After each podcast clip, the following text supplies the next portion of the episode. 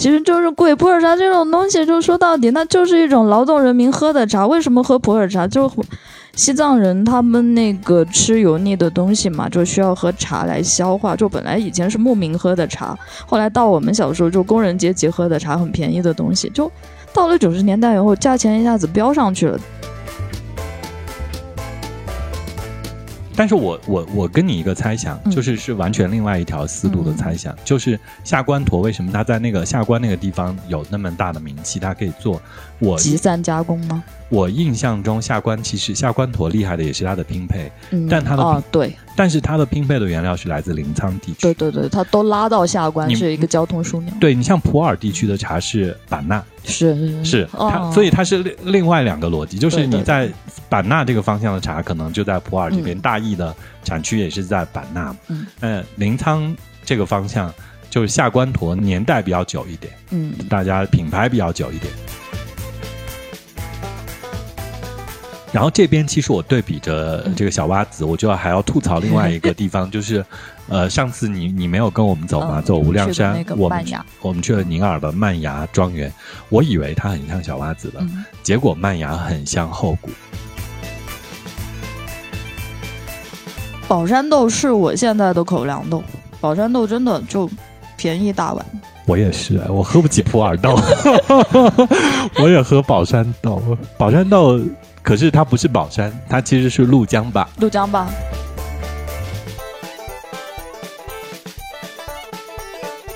呃，从菜街到厨房，你好，我是知了，我是张小店，现在是我们的第七期节目。哦，第七期了，我今天都没有算是第几期。对，这一二三四五六七数下来，就觉得自己哇越来越厉害。可是我们这一期间隔了很久，因为我们中间就。做了很多有意义的事情。对我，我那天我在群里说，我们那天本来该录节目的那天晚上喝大了，然后喝的乱七八糟，结果也就没有录成。就我们喝的就像两个喝醉的石狮子一样，就杵在路边，杵在路边吐。OK，呃，酒还挺特别的，呃，就是能够让人成这样子东西啊。然后我们今天就是想来聊除了酒之外的另外两种让人快乐的成瘾物质，而且这两种东西都跟我们云南有莫大的关系，所以我们今天呃想要在这个呃呃国庆节，然后在秋天的时候，就是需要喝热一点的东西的时候，来跟大家聊茶和咖啡。对，呃，云南州是咖啡和茶的产地。嗯，是的。那我们先从茶说起好了。就是云南，如果说起来云南的茶的话，逃不开普洱。对，大家都知道普洱茶。嗯，所以就是在小店的概念里，就是从小到现在，普洱有变化吗？贵，主要是变贵了。嗯，可是你跟外地朋友解释普洱这件事情，好好解释吗？就有人来问你这件事情吗？就是外地的朋友，他们去到普洱就会想买普洱茶，但是其实这个里面是有一个很 tricky 的东西。就普洱茶虽然叫普洱，嗯，但其实它的茶叶的原产地它不是普洱，它是西双版纳的几座茶山。对，其实我刚来昆明大概十五年前，普洱还没有改成这个名字，那个时候还叫思茅。思茅。嗯，然后只是后来它才变成了普洱，就这几年大家已经叫顺口了，已经基本上你跟外地人讲思茅，他们其实哎不知道是哪里。然后有时候我们讲说说去吃个思茅菜，呃，大家都不知道思茅是什么。啊，就只知道普洱菜。对，可是，在在我的印象里，我觉得我作为一个外省人，一开始啊，我来我来昆明的时候，其实我分不清什么是熟普跟生普的，因为就是在我们北方嘛，在陕西，就我在陕南，其实我们那也产茶，和四川那边很像，它就是那种炒青炒青绿茶，绿茶就是不分什么熟普和生普，这是让人很疑惑的事情。就是因为普洱茶的这个制茶工艺，它是一种半发酵茶，就是茶继续陈年的话，它会继续发酵，这样它就会成熟，大概是这样。是，就是我觉得普洱其实呃，就是熟普是发酵过的，喝起来那个汤色发红，嗯，生普是没有发酵过的茶，然后它汤色偏绿偏黄，嗯，呃，理论上我们在省外喝到的绿茶，其实它都属于生普啊。但是其实普洱茶也不是这个概念来分，对吧？就是对外地人疑惑的，先是熟跟生的区别，然后其次你才进展到说，其实茶叶本身是有非常大区别的。云南的普洱茶是因为云南的那个茶是大叶种，对它那个树的本身长的那个叶子很大。就是我们前一阵子不是录那个无量山嘛，嗯我们也说我们在那个景谷的农贸市场，就在那个我们吃鸡的那个镇子，然后就是看到那个集市上都在卖茶苗，它的叶子那个茶苗的叶子都很大，对，长得就像盆景一样。是，所以其实本身说起来，普洱茶它到底为什么叫普洱，是因为它叶子特别大啊、那个比较野化一点，然后它树也长得比较高，它是在野外的品种，慢慢慢慢慢慢经过人的驯化和这个养护，它变成小叶，变成容易管理的台地茶，就没有变成树茶，这可能是呃在根源上普洱很大的不同。嗯，从名字上来讲的话，因为就是大家都知道云南有茶马古道，嗯，就是什么是茶马古道呢？就是滇南的茶拿去换西藏的马。虽然它叫普洱茶，但其实因为普洱它是那个版纳的茶，嗯，茶山收获了茶叶以后，就制成那种饼茶、沱茶、砖茶以后，因为它马队方便运出运输，嗯。所以运出来的第一个大的集散地是在普洱，所以这个茶就被叫做了普洱茶。其实它的产区，它茶叶的产区都是在西双版纳，当然普洱靠南地方，因为它和版纳地区是有交界的。然后那个之前好像是有。呃，老牌的四大茶山，然后现在又有新牌的十大茶山，就大家可以去查一查，就都是茶产地。它产的茶呢，只要是古树茶呢，就都是大叶种茶。大叶种茶就是做普洱茶的一个正统的一个茶料。一个品种，一个茶树的品种。对，嗯嗯。其实说起来，这个产区啊，我觉得普洱茶其实很有趣，就是这个 很像呃法国葡萄酒。它它它就分有不同的产区嘛，它就在这个地方叫这个名字，嗯在那个地方叫那个名字，它是有当地的风土的。可是稍微不同的是，就法国葡萄酒它还是有酿酒葡萄品种的不同嘛。对，然后只是、呃云南的这个普洱茶，它讲山头茶的话，它其实品种理论上差不多。都是大叶茶。对，都是大叶茶，只是它种在这个地方出来的滋味是这样，种在那个地方的滋味可能出来那样。大家拿这个山头的名字来形容它，对对对，这一件很复杂的事情。然后我我前些年我很想去跑一下。呃，茶山哦，从来没有去过，而且现在这个门槛感觉越来越高，都是广东、福建人过来呃嗯。包山买山的，然后跑跑这个茶山，所以我我没有去过特别特别有名的茶山，只是有些年我去过冰岛附近的那个、呃大小户赛，嗯。啊、那可能都十年前了。我去看了一下，呃，那个茶到底是怎么样 在他们村子里。说到去茶山呢，我要插播一下，因为滇南我跑过两个茶山，但都是那种比较入门级的茶山，一个是景迈山，澜嗯沧景迈山，还有一个就是勐海南糯山，这两座茶山都还是喜欢茶的人也值得去，然后就喜欢去爬爬山，然后看看云海的人也是值得去的。景迈现在很红，去年那个电影一点就到家讲云南咖哦，刘昊然，刘昊然，呃，就是就是在那里，而且景迈那边马上要看安曼安曼啊，而且它本来就有一个博联，博联的那个，嗯、他说的是那个就是住在茶园里，其实他比较讨巧，他是在那个澜沧到惠民的那条公路边，其实他那个地方是以前五十年代建的茶厂的台地茶，他种的是台地茶，其实你住的那个茶园不是古树茶园，但安曼以后可能就是真的住在那种。就算不在古树茶园里，也是离古树茶很近的地方。所以景迈其实是一个呃很大的产区，而且它历经很多年，就是古树也有，后期的台地也有。对它那个一开始是可能当时九十年代的时候砍了一些，但它不可能砍那个老茶树，就砍了一些原始森林来种台地茶，但后面是。呃，有一定的呃那个控制的，所以你现在去那台地啥也能看到，但主要还是你可以在它的那种更往里面走一点。嗯往山头上走，就差不多两个人高的茶树，然后你就是采茶采茶季，而且它采茶季很长，从四月份开始一直到十一月都可以采茶。嗯。你就可以看到当地人背着背篓，然后爬上那个树上，然后去采茶叶。嗯。然后景迈有一个很好玩的，就是刚才你说到广东人、福建人去收茶，四月份的时候是他们收茶，就收头头一波茶叶，春茶。对春茶的时候，嗯。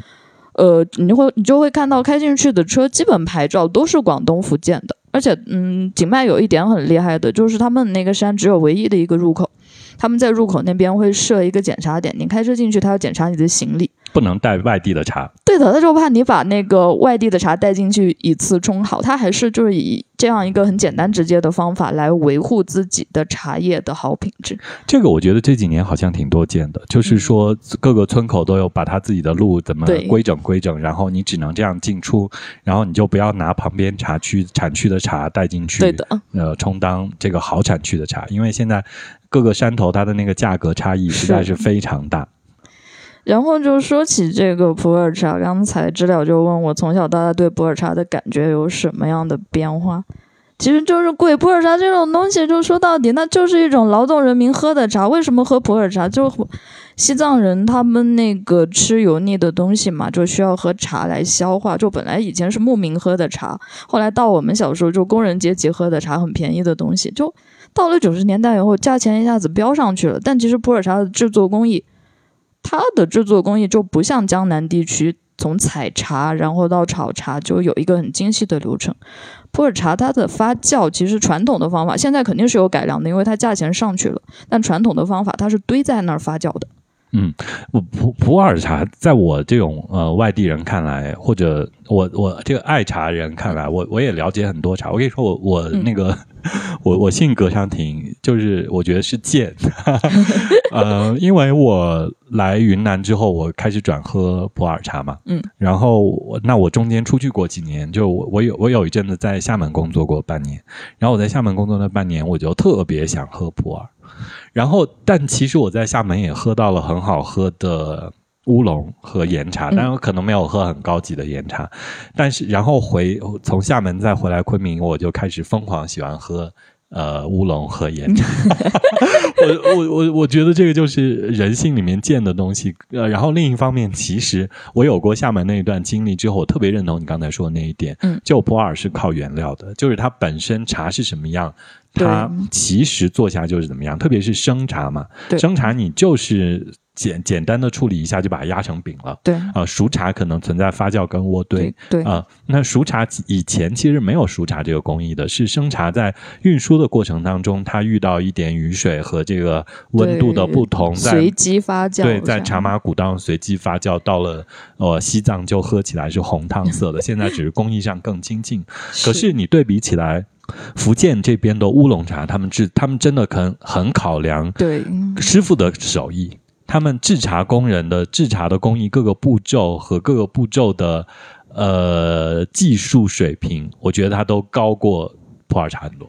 嗯，因为普洱茶呢，它就是一个从一个边疆到另外一个边疆的一种土特产的制作工艺，但是在福建，特别在武夷山，他们制作岩茶的话，其实是寺庙里面做出来的，所以就是有一个禅宗的一个嗯指导思想在里面，所以就流程什么的都很精细，然后有一个哲哲学在里面。哎，你你是从你是从宗教角度讲嗯啊，还有这个有点传说角度讲，其实我还是讲那个发酵嘛，嗯，就是微生物是特别重要的。我们 我们前几期也都聊那个真菌，聊那个蘑菇啊什么的之类的东西，火腿我们都聊到了微生物。其实茶也是，是就是你那个呃普洱熟茶，你窝堆在那里发酵，它也靠那个微生物。对，然后呃，但是它比较粗放嘛，对吧？嗯，然后乌龙是什么？呃，控制它的微生物。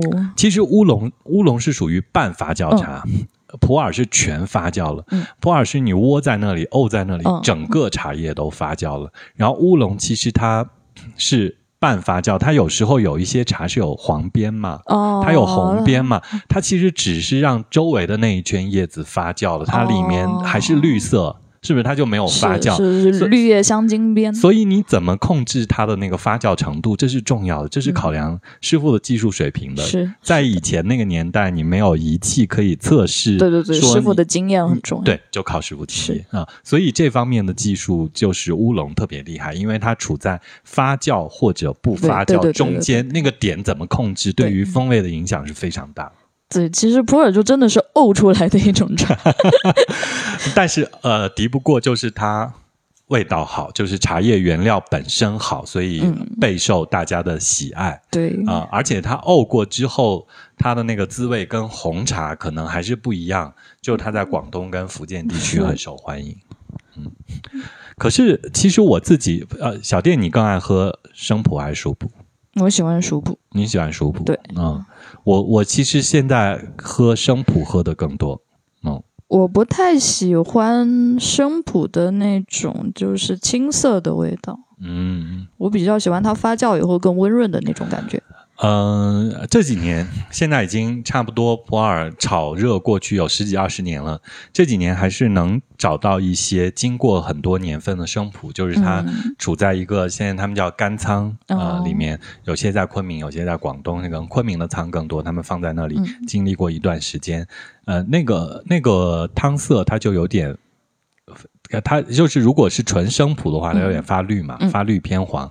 那个在呃呃，就生普在搁的年份再久一点，它那个汤色就有一点往红的那个方向去了。就它在储存过程中其实是有一点发酵的。对对对，它那个就没有那么猛烈了，就有一点温润感。嗯那一类的生茶，我觉得还是蛮好喝的。那以后可以试试。那我们聊了普洱，除了普洱之外，小店觉云南还有什么类型的茶可以跟大家推荐？嗯，滇红，滇红是好喝的，凤庆滇红。是我我也很爱喝啊。呃，就是我我来云南之后，我又呃折返过，在外面工作过，嗯有时候出差啊或者被外派啊之类的。然后我我就也很爱喝，我在南京待过一段时间，我就很爱喝那个祁红，因为南京离嗯，安徽很近嘛。门红茶。祁红，然后还有那个呃正山小种，也福建那边的哦红茶，正山小种嗯，对，呃，那个太高级了，很难喝到特别好的。但祁红好像价格还比较稳定，嗯，然后滇红跟他们比起来也是另外一种滋味。滇红是劳动人民的红茶。呃，我我现在每年都买滇红啊、我每年冬天都喜欢买一点滇红喝，觉得喝下去很舒服。啊是，当我想喝很烫很热的呃浓一点滋味的茶的时候，我可能喝滇红比喝呃熟普来的多。啊、嗯我喝熟普的场景只有一个，吃了很多油腻的东西，我非常酿，然后我就很想喝。对，普洱喝下去还是有点，就是感觉有点很刮油的那种，但滇红会更温润一些。嗯，除了滇红，我还推荐一个，就是这几年，大概十年前开始，就是在腾冲那边有台湾人在那里种那个乌龙，就啊火山窝乌龙是火山乌龙，他们有一个品牌好像叫极边。啊哦，我听过这个品牌，但这个茶我没喝过。有几年他们还在昆明开那种茶饮店，然后他那个茶饮店很好玩的，就是那个时候都没有喜茶呀，没有这些一点点啊 什么乱七八糟的奶茶店啊，可能就有本地的那种品牌。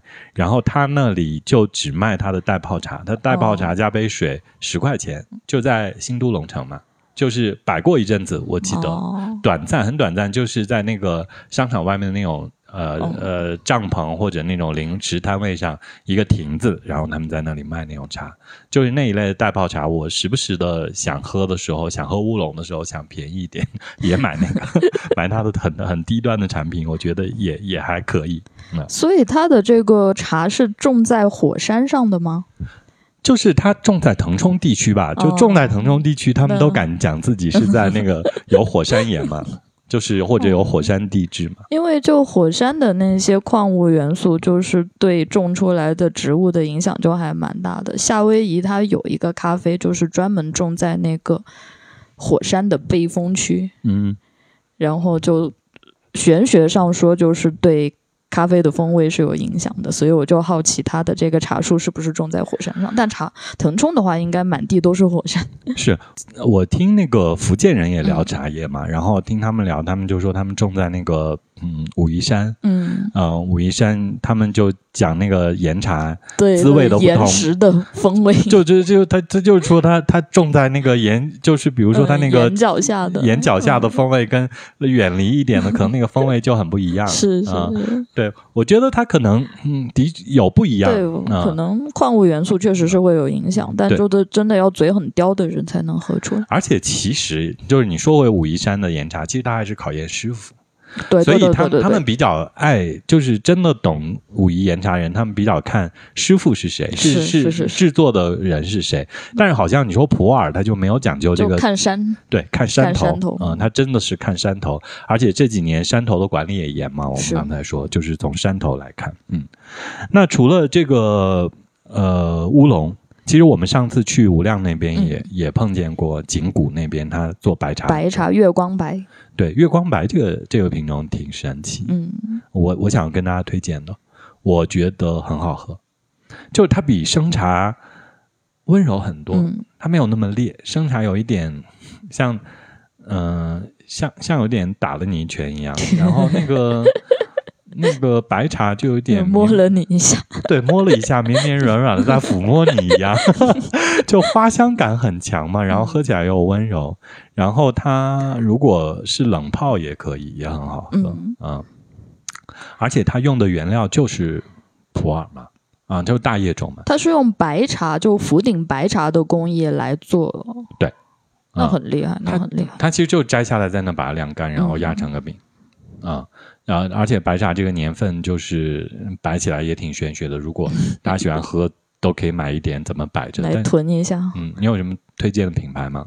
呃，白茶吗？嗯，嗯，白茶好像没有哦，我也没有想出来。就是叫做月光白的那个月光白，不是它的商标吗？不是哦，是它的制作方式是吗？对，就是就好像是生茶一样，就生茶是生茶，哦月光白月光白啊、就是传说他们嗯做那个白茶是在太阳底下啊、月亮底下，月亮底下亮亮，所以叫月光白对，叫月光白。但我觉得做月光白的厂家应该也不是很多，就按月光白去搜一下的话，我觉得应该都是这样做啊的。大家可以找找看，嗯挑挑看。那另外就是对于普洱茶的品牌，小小店这边有推荐吗？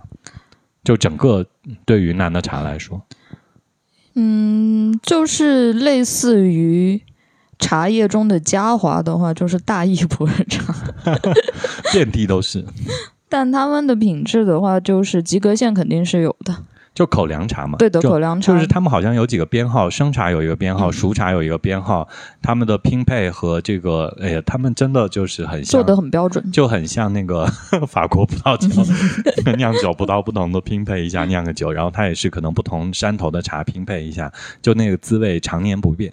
嗯，大家很认它，只是它有的有的卖的很贵的茶的，有点像在炒啊、但是口，粮茶没必要买贵的，嗯口粮茶还不买口粮是可以的。嗯，呃，还有什么你印象中小时候就听过品牌？下关沱，下关沱的话，我有个朋友，他妈妈以前就是在下关沱茶厂工作的，后来有一次给了我们，大概是囤了有二十年的那种供给宾馆用的袋泡茶，嗯哼，但是太好喝了，真的太好喝了，嗯，哎可能嗯时间发酵的非常好。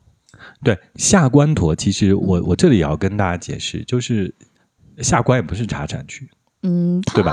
那个苍山附近有嗯茶厂，啊、有那个种茶的种台地茶的地方，就是大家可能知道，在大理古城往苍山方向走，有一个墨崔茶室，墨崔茶室后面那一片茶园。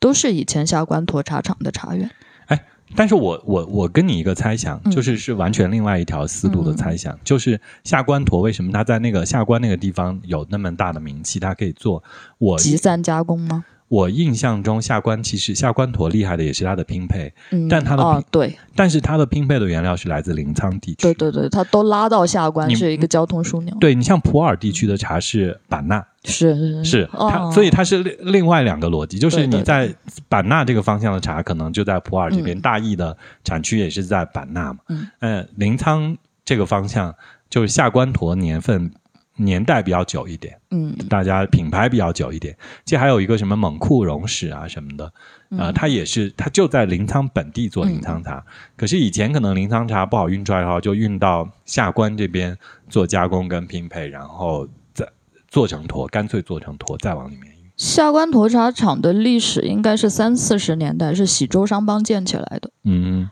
但这样来说的话很合理，因为喜洲商帮它走的就是临沧那条线，就茶叶拉到下关，然后加工一下，拼配以后卖出去。而且我我说下关坨啊，嗯呃，真的性价比很高，呃就是便宜，就是你买那个甲级、特级、特级最好的沱茶，大概有四五坨，然后你那个喝它的话，就喝个半年，我觉得也没问题吧，一袋一百块，左右。对，嗯要说一下什么是沱茶，就是做成小坨小坨的。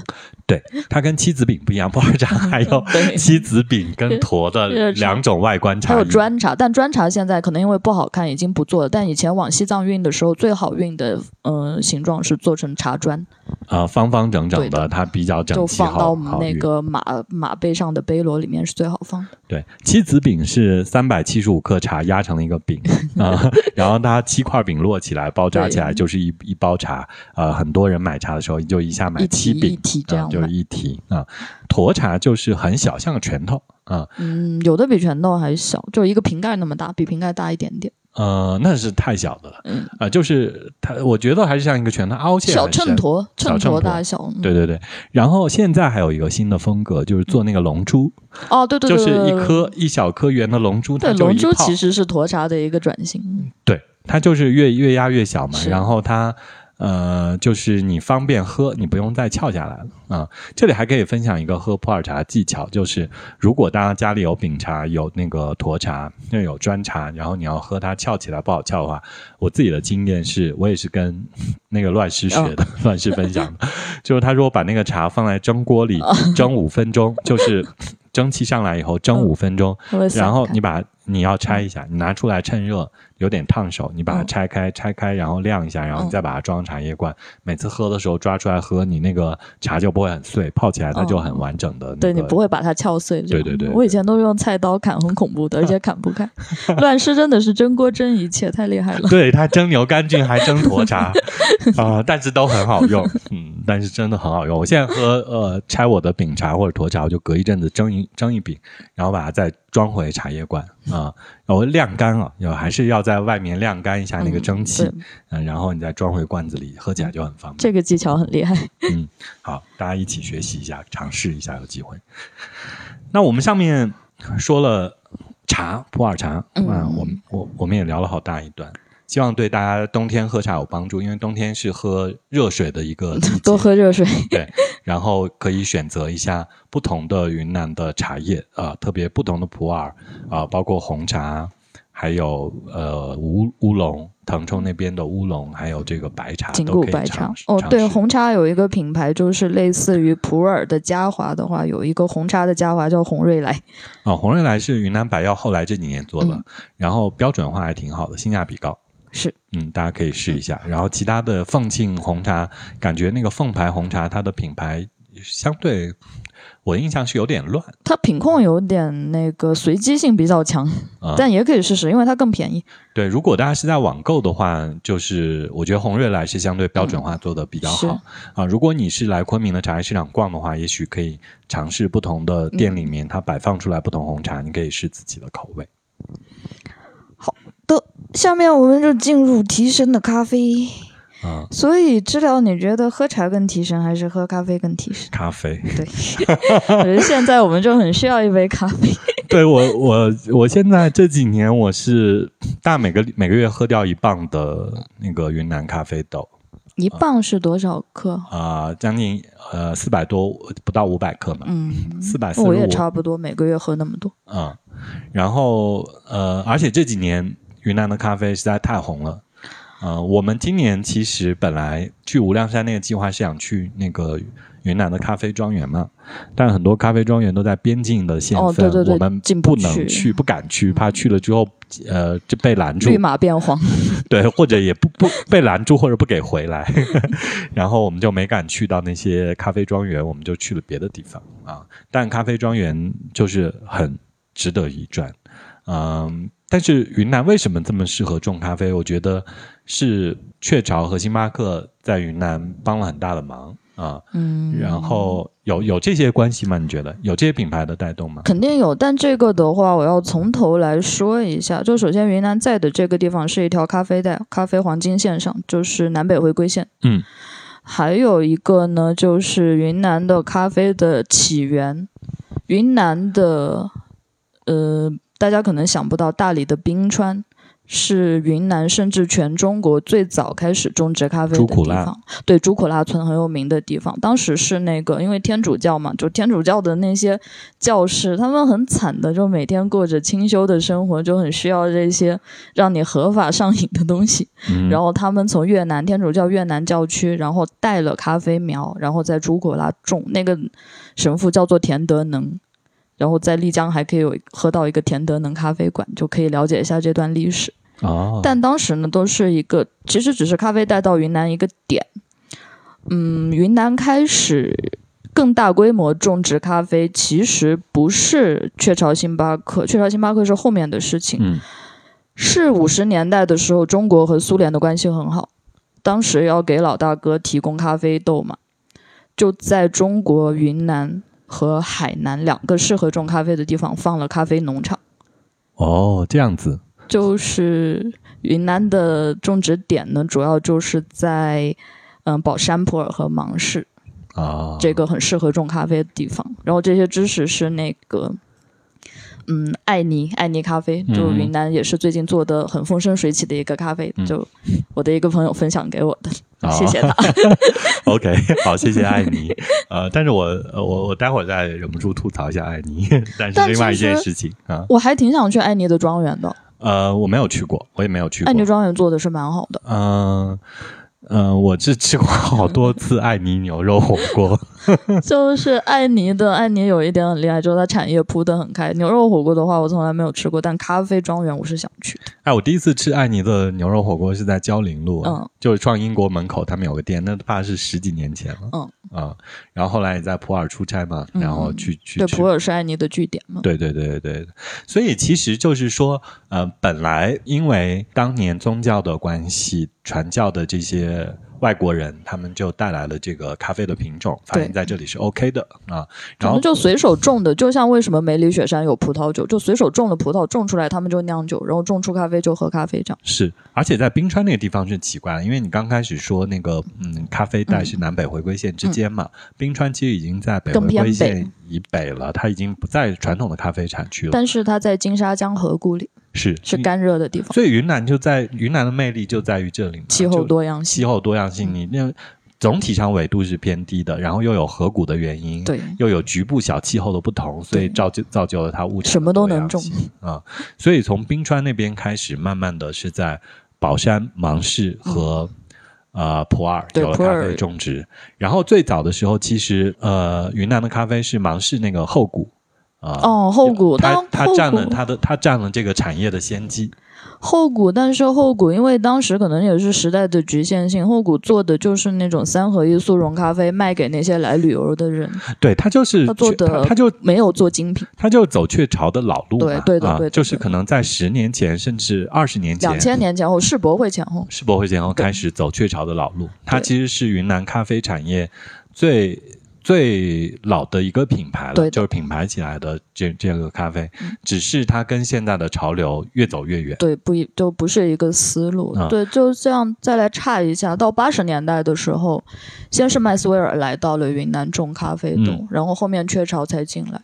当时云南的豆子都是那个铁皮卡豆嘛，嗯老品种的豆，就他们都是小粒咖啡，就是那种小圆豆咖啡。嗯嗯，但铁皮卡呢，它的产量不太行，然后抗虫性很差。后来就是麦斯威尔就砍了很多当地的那个铁皮卡，然后换了卡蒂姆。卡蒂姆产量很大，然后很抗虫，但是它的品质不太好。但就加到三合一咖啡里面是没问题的，但是用来就是做精品手冲肯定是不行的。所以我们这里再解释一个名词，就是那个小粒咖啡。小粒咖啡，到处都是云南小粒咖啡，但是其实云南不是小粒，它不是一个品种，它只是一种说法。因为咖啡好像本来就分小粒、中粒和大粒，这个果实的呃结的那个大小。然后很多小粒呃，如果结那个果实来分别的话，其实它是有很多品种的，包括你刚才说的的，呃卡蒂姆、阿拉比卡。对啊、这这一系列的铁皮卡，这这些名字，它都是呃相对细分不同的品种，对，它有不同的风味。就小粒的话，可能就是它的豆更圆更小，一个比较粗放的一个分法。嗯，OK，那这样子再说起来，其实当年呃，包括后谷，嗯。包括麦斯威尔，他们来，其实他们是有一点我觉得是公司加农户，就是他发动了当地的村民在这里种咖啡，然后种了很多不同的品种，或者种了他指定的一些品种，嗯。然后他最后再回收上来加工成他工厂的一些产品。收豆收购生豆，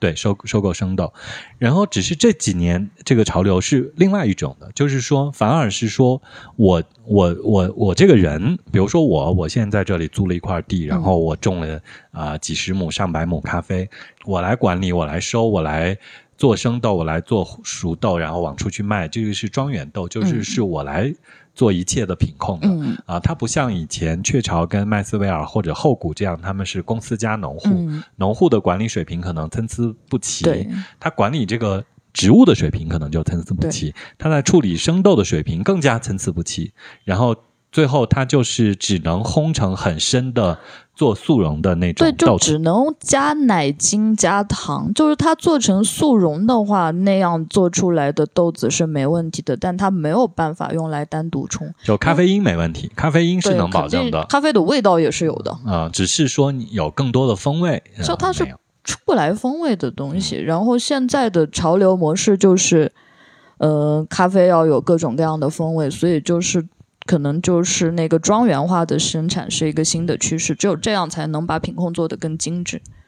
我嗯去年我今年我今年年初有去过那个普洱的一个现在很网红的咖啡庄园，我感受非常好，那个叫小洼子，嗯啊，它就在普洱市区往南，可能二三十公里啊，从普洱市区去。也也还算方便，嗯但是可能没有公共交通，嗯还是得打车或者几个人包个车啊、这样子过去。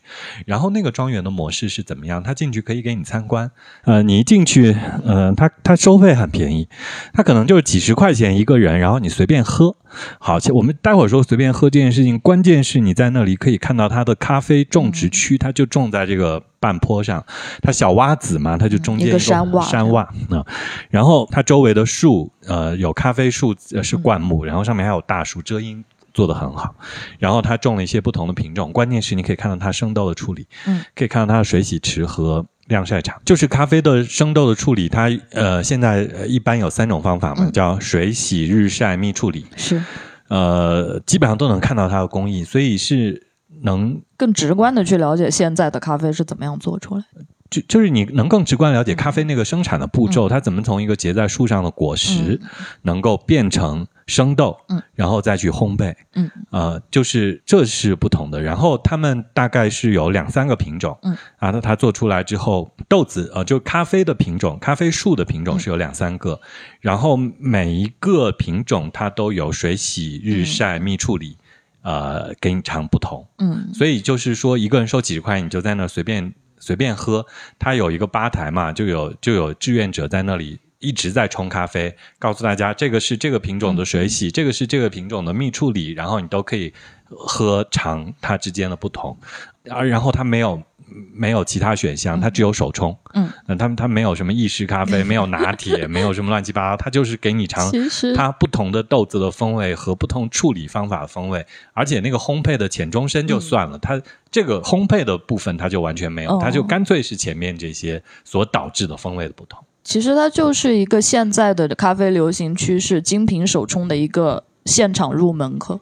对，我觉得是。嗯然后那个，所以那个庄园很值得推荐大家去啊，嗯，就是如果有机会去听完我，也想去，对对因为我之前也去过普洱那边的豆子产地，但他们那个当时生豆的处理方法就非常简单粗暴。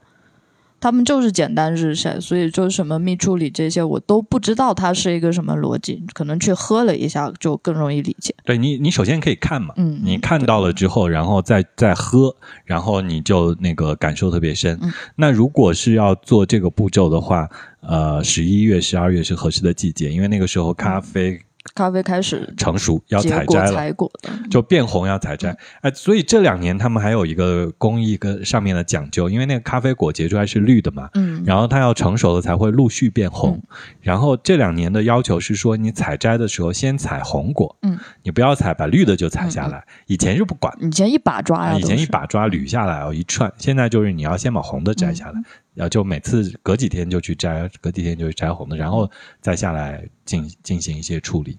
然后这边其实我对比着这个小蛙子，我就还要吐槽另外一个地方，就是呃，上次你你没有跟我们走吗？嗯走无量山我们我们去了宁洱的曼崖庄园，我以为它很像小蛙子的，嗯结果曼崖很像后谷。就还是那种老式逻辑在处理。，对，它是它其实是有工厂，嗯，它的工厂是在做速溶啊、哦，但是小小袜子没有，小袜子可能产能也就是在不大，做精品，对，它就是在做精品。然后你可以跟它，就是你喝到豆子可以跟它现实买嗯，到，然后它就是强调它水洗、日晒、蜜处理的不同。哎，说起来蜜处理，你可能呃水洗其实很好理解，嗯。它就是靠水把那个咖啡豆外面的那层果胶种皮洗掉，然后再去晾干它嗯。变成生豆。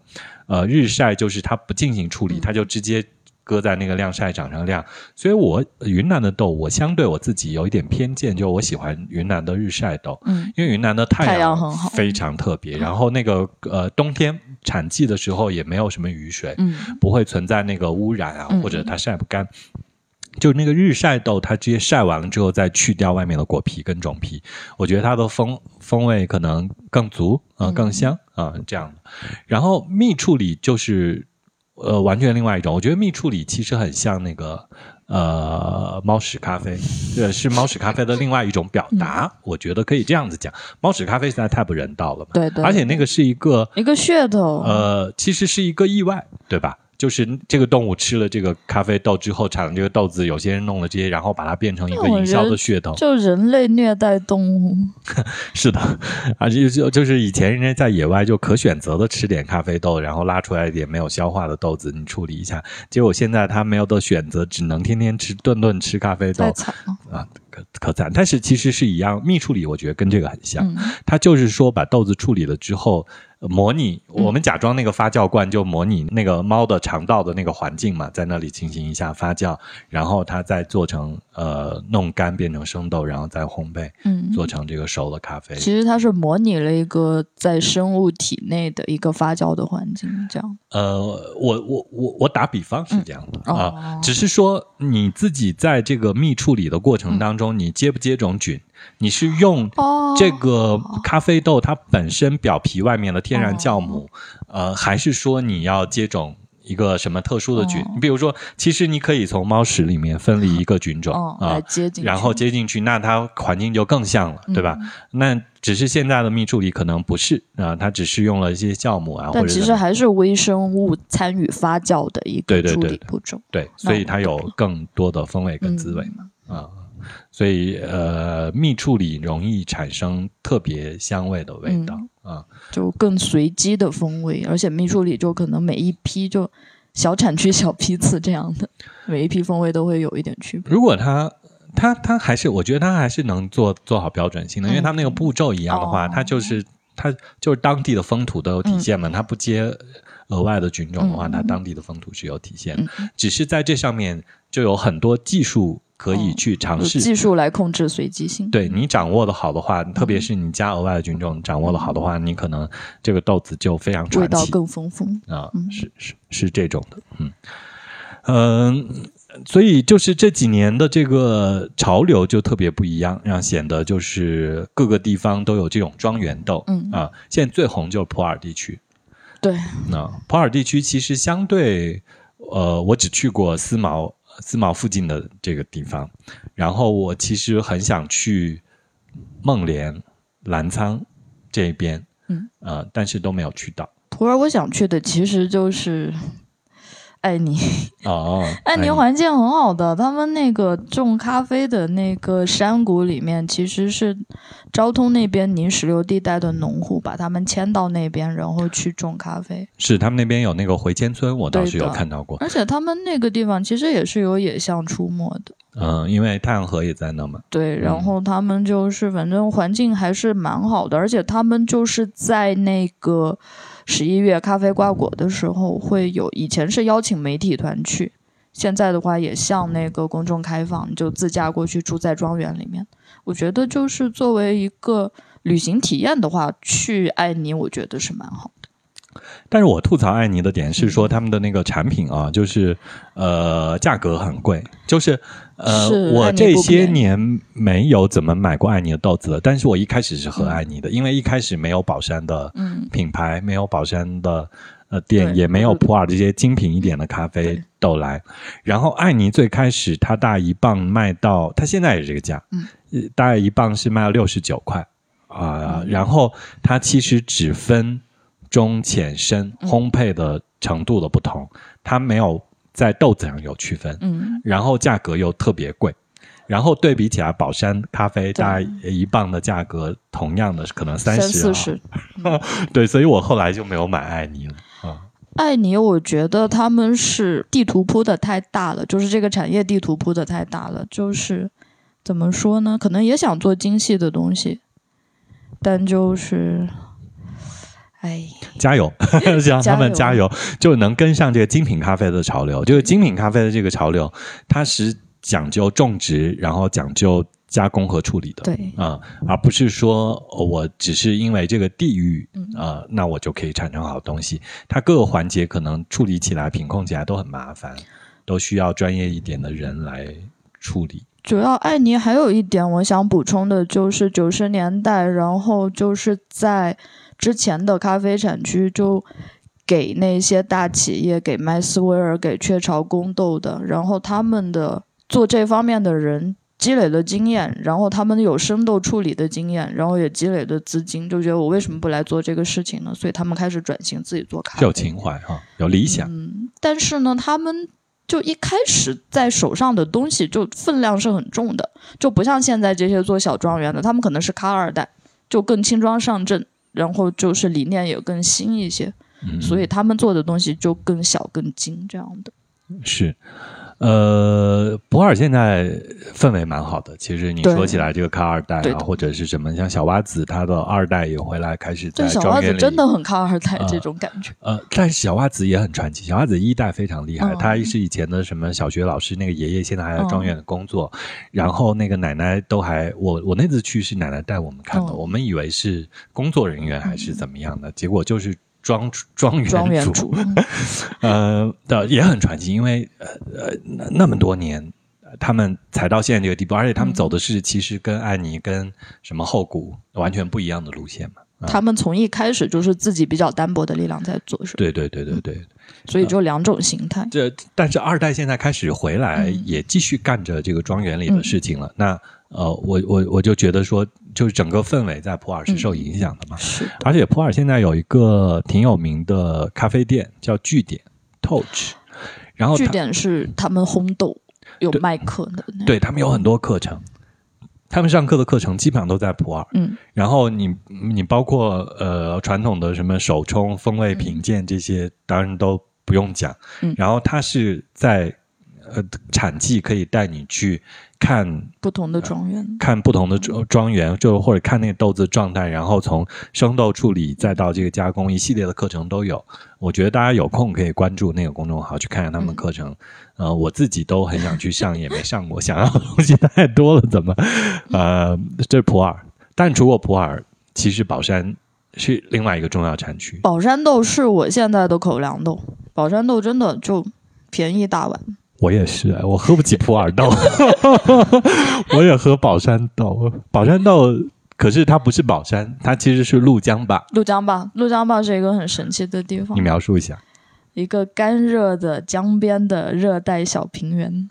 而且它的是怒江流过，它是怒怒江江冲出高黎贡山之后冲出来的一个平原。第一个小平吧，可能那是我们之前聊过，是那是傣族居住的最北的地方，嗯，差不多。就在云南是这样的。啊、在云南是这样啊啊，其实，在那个四川西昌那边还有一个傣族聚集的地方，但那个是另外一啊回事，另外一件我们以后再讲。啊 OK，但但就是怒江坝这个地方，它以前种芒果种很多，啊，怒江坝水果天堂，真的水果天堂，荔枝、什么都能种龙。眼啊，就小时候开坐坐大客车去德宏，就出了宝山，到了怒江坝以后，就觉得什么都很好吃的那种。对，所以它的咖啡也很好。对呃，我们我们我们要推荐那两那边两个品牌吗？你介绍一个你新喝的啊，新路。新路的话，我是很喜欢的。之前是你推荐给我一个宝山的豆，然后那家就黄了。后来我在淘宝找到了新路，后来又发现你也转到了新路。对对对对，最新露真的便宜大。新新新路之前是有一个品牌，他们应该是一家，后来只是换了品牌名。啊有可能。呃，最近我又发现了另外一家，嗯它的豆子的处理方式特别多啊，叫老地鸡。那我可以去试试。呃，我前两天不是去建水玩嘛，我在建水有一个咖啡馆，那个喝咖啡，然后我看他们也是买老地基的生豆回来自己，嗯自己烘自己烘生豆，然后做咖啡。我说，哎。老地鸡，这 个大大家还都挺喜欢这个牌子的，呃，也许可以去呃淘宝上看一下。好，就是我最后还想跟大家吐槽一下，既然都在吐槽，我要吐槽三顿半，我非常讨厌三顿半，三顿半真的很讨厌。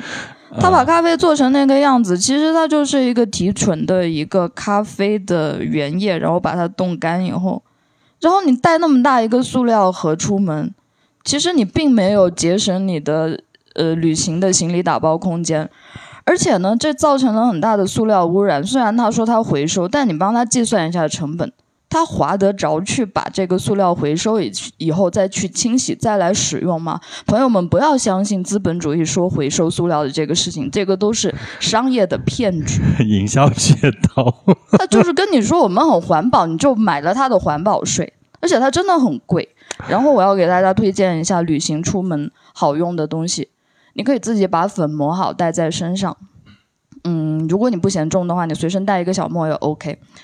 然后呢，无印良品里面有一个那个东西，我把它叫做无印良品的良心，因为大家都知道无印良品东西很贵，但那个是无印良品的咖啡滤纸，嗯以前是八块钱五十张，现在变多了，八块钱六十张。你变每次少了嘛？呃八块钱六十张，以前是五十，以前是五十张，哦多了十张，但价钱没有变。啊 OK，啊 然后那个滤纸的话，大家都知道，那种喝精品咖啡都要用一个小漏斗什么来滤，其实没有必要。你把滤纸反折一下，挂在你的杯子上，再把粉加进去，然后再加水，啊冲出来的就做口粮咖啡来喝，是一点问题都没有的。然后，如果你要更环保一点呢，就有一种不锈钢的咖啡滤网，嗯淘宝上最便宜的可能就呃十九块钱。我有买过，我有。买过，对，那个真的很好。但我觉得还是会堵。它会堵的话，有一个解决方案，就乱吃什么都用蒸，我什么都用煮，我是用开水煮一切的。你的那个绿加点柠檬酸煮一下，不用，你就把它用开水煮了以后，你会发现那锅水变成咖啡色了，就煮完以后它会疏通很多。那个东西真的很环保，而且不占地方。就出门喝咖啡真的没有必要带三顿半。好。虽然三顿半，呃好了，我们一辈子都接不到三顿半的广告。是的，而且三顿半最近开了一个电台，开了个播客，啊，在请了那个 CBVV 的，还有几个飞行主播，他们嗯就是前几天在那个上海有一个市集嘛，然后他们那个电台第一次亮相，叫飞行电台，然后我他们中间有非常认真的。口白跟 OS 有空听一下，哦。但是我我在感叹，就是说我我我我我我说三顿半这个品牌，它有一点厉害，它就是这些年它的这个它它它把握了咖啡这个消费的节奏，他对，他是踩在点上的，对踩在点上把这个就把这个速溶咖啡这个产品升级了，就他把速溶精品化了。它的工艺是没有问题的，但我觉得它的包装很有问题。它没有必要用那么多的塑料来把这个东西包装成一个很漂亮但是更贵的东西。它卖的其实是塑料，它卖的真的就是塑料。不要为塑料买单，回收的是噱头，不是就不。要相信回收这件事情。资本主义不跟你讲回收，他只跟你讲成本。他他只需要处理一下，呃，就他他只是要做一个营销事件，让大家感叹。他们觉得还不错啊。呃，而且其实那个现在雀巢也有哎类似的冻干产品，就是雀巢它有一个很狡猾的东西，它是胶囊咖啡机，但是它的那个胶囊其实就是它把那个冻干粉穿刺以后，再把热水浇上去。反正我不爱胶囊，我不喜欢胶囊。胶囊我觉得是个噱头胶囊的风味很差。雀巢现在出了一个小小纸袋，嗯我前一阵子买过小速溶袋那个速溶咖啡，它里面还用了生豆的风味和一些熟豆风味。总之，它是冻干技术，就是，说冻干技术是好的。三顿半现在用的是冻干技术嘛，就是现在速溶的风潮踩在了冻干技术这个上面。如果大家去尝试不同的冻干技术的粉，包括现在另外一些，还有一些新的品牌，好像都出来很多，但是我具体记不清，因为我不太喝。然后其实大家可以去尝试冻干技术的咖啡粉，试一试不同，感受一下不同，也给三顿半点压力。对，冻干是技术是好的，但就是不要在那些额外的包装上花额外的钱，然后不要被他们的情怀骗了。是的，我我再我再我再讲一下，其实我是三顿半老用户，但是我当年哦，我当年刚开始在三顿半买东西的时候，我是买那个手冲壶，嗯，那个壶很便宜，五六十块钱还是七八十块钱一个壶，那个时候它还没有现在的产品类目，后来间突然间爆红，是走这个冻干速溶这个路线嘛？原来那些产品都没卖。很可爱，真的很可爱，那个小的那个设计感小瓶子是很好看的，但它为了这个。好看的这个卖点，它额外加了很多成本，就转嫁到了到了消费者身上。算了，大家买一点那个更环保的包装吧。更环保的包装，还有这个庄园豆，就庄园豆，它可能真的是能体现种植的价值，对，和这个农户收益是更大的。对，它呃，它它它有心血在里面。就如果我们买庄园豆来支持他们的话，对于这些咖农来说，对对，他们是嗯，发现自己的心血是。有回报的，他们更有动力去做这个事情。对，另外就是喝庄园豆，如果大家买豆子的话，这个麻烦的事情就是我推荐一下我的那个经验，就是要买一个好的磨豆机。嗯，你不用。呃，手动还是有点麻烦。当然，现在也有好的手动的机，很贵啊。那还不如买个电动。电动大概会加四百多块钱那种。嗯呃，它是那种呃挤压式的磨豆机，就像一个石磨一样，它在碾压碾碎它，它不是一个刀片把它打碎。那种的话，四五百块钱买一个磨豆机，我的磨豆机可能用了三四年、四五年了，一直没有坏。我觉得就是买豆子回来，我喝之前把它磨。我如果我不出外面旅行的话，我在家里我就呃买豆子回来，我喝的时候。磨成粉，然后冲一下，很好喝。我觉得这非常能够体现咖啡豆的风味和价值。豆还是现磨出来的更好喝。对，大家可以尝试一下。那我们今天就录在这里。好的，我们要去喝一咖啡，喝一杯咖啡来提提神。冬天来了，也希望这期节目能够给你冬天的热饮提供一些云南的风味的灵感。呃，总之我们是一个云南风味的节目嘛，就这期我们没聊到菜场，希望下集我们能从菜场的里面再来点东西。嗯，好的。嗯，但以后云南的趋势，我觉得是会在菜市场买到咖啡的，这个是很有可能的。嗯，对，目前还没有哦，就是开在菜市场里。啊，这个又是我们的一个商业鬼才的一个赚钱的思维。哎，但是其他城市有，对，其他城市菜场里有呃那种简单方便的咖啡店。云南专心加油，专心快有了，快有了。加油了，我是知了，我是张小店，拜拜，拜拜。